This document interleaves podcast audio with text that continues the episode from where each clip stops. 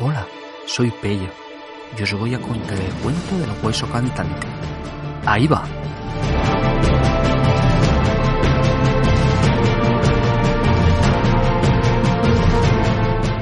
En cierto país lejano había una gran lamentación por un jabalí que arrasaba los campos de los agricultores, mataba al ganado y destrozaba los cuerpos de las personas con sus colmillos.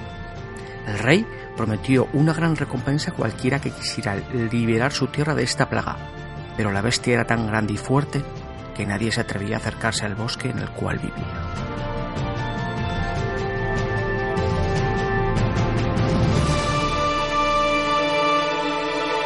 Por fin, el rey dio aviso de que todo aquel que capturara o matara al jabalí tendría a su hija como esposa. Vivían en ese entonces en el país dos hermanos, hijos de un pobre hombre que se declararon dispuestos a cometer la peligrosa hazaña. El mayor era astuto, sagaz y orgulloso, y el más joven era sencillo e ingenuo, pero de gran corazón.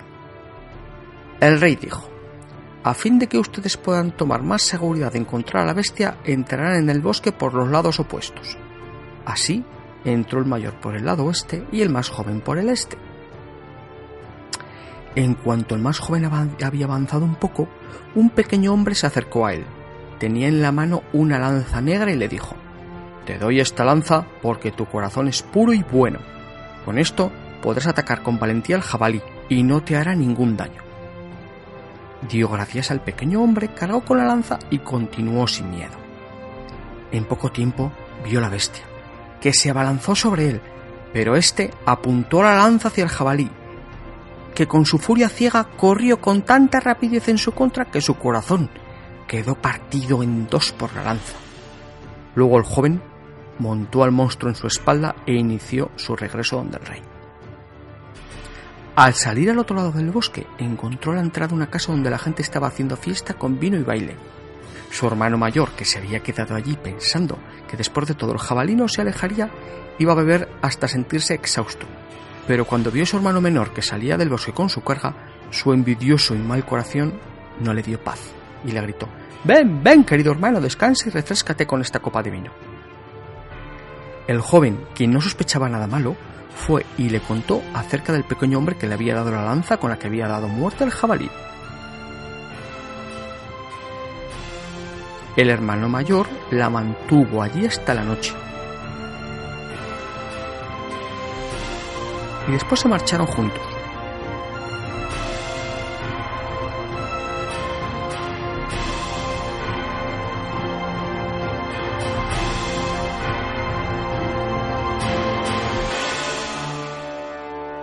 Cuando en la oscuridad llegaron a un puente sobre el arroyo, el hermano mayor dejó que el otro fuera primero, y cuando estaba a mitad del puente le dio un fuerte golpe por detrás, dejándolo muerto.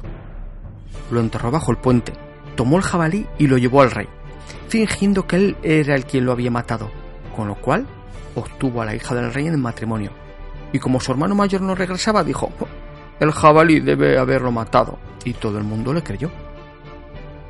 Pero como nada permanece oculto ante Dios, este malvado hecho también iba a salir a la luz. Años después, un pastor que conducía su rebaño a través del puente vio abajo sobre la arena un pequeño hueso blanco como la nieve. Pensó que sería una buena boquilla, por lo que bajó, lo recogió e hizo con él una boquilla para su cuerno.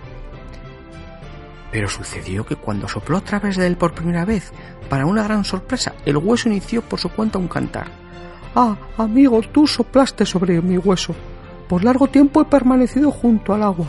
Mi hermano me mató por el jabalí y tomó como esposa a la joven hija del rey.